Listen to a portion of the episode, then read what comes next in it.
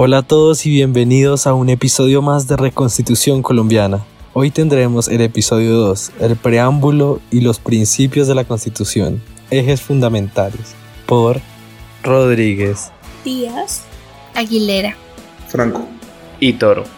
Para conocer un poco más sobre la Constitución debemos enfocarnos en su preámbulo.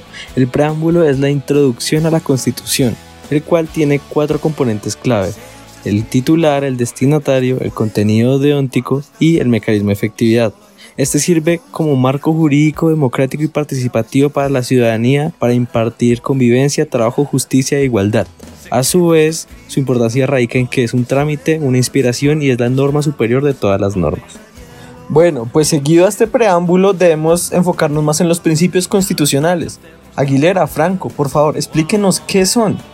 Según Robert Alexi, los principios constitucionales son normas que ordenan que algo sea realizado en la mayor medida posible dentro de las posibilidades jurídicas y reales existentes. Podríamos decir entonces que los principios constitucionales son como normas que condicionan a las demás, pero buscan hacer una interpretación más completa para el legislador. Hoy en día son esenciales para el análisis y resolución de casos y problemas complejos. Franco, ¿tú qué piensas? Muchas gracias, Aguilera. Ahora yo quisiera hablar sobre los principios constitucionales que se dividen en dos. Primero son los explícitos, que son aquellos que no quedaron expresamente en el ordenamiento jurídico o que no están incorporados formalmente en la Constitución, pero son remitidos a estos por la misma Constitución como el artículo tercero, el principio de participación. Y los implícitos, que son aquellos en los que hay una remisión en la Constitución porque no están formalmente incorporados en ella como el derecho internacional humanitario. Muchas gracias Aguilera, muchas gracias Franco. Bueno, ahora Díaz, explícanos un poco sobre ese título primero de la Constitución. El título primero de la Constitución contiene 10 artículos en los que se enuncian las formas y caracteres del Estado, los fines del Estado, la soberanía popular, la supremacía de la Constitución y la obligación política de obedecerla, la persona, familia y sociedad, el principio de responsabilidad jurídica, el reconocimiento y protección de la diversidad étnica y cultural, la protección de los bienes culturales y los recursos naturales, los principios orientadores de las relaciones exteriores y el idioma oficial, lenguas y dialectos colombianos.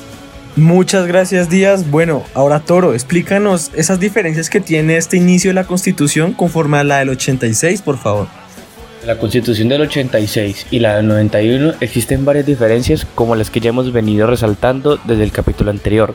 No obstante, nos gustaría tener un ejemplo de la actualidad, Recordemos que la constitución del 86 se caracterizaba por ser conservadora, religiosa y excluyente, mientras que con la del 91 se originaron dos impactos, el empoderamiento de la ciudad y la aceptación de la diversidad. Pensemos que gracias a ello, al preámbulo y los artículos que hoy nos rigen la diversidad y la libertad sexual, han entrado en auge, en una lucha por el reconocimiento de sus derechos y asimismo se han dado la aceptación de muchas personas, no solo en Colombia, sino en el mundo es un cambio muy importante que demuestra el impacto de la Constitución durante estos 30 años de historia.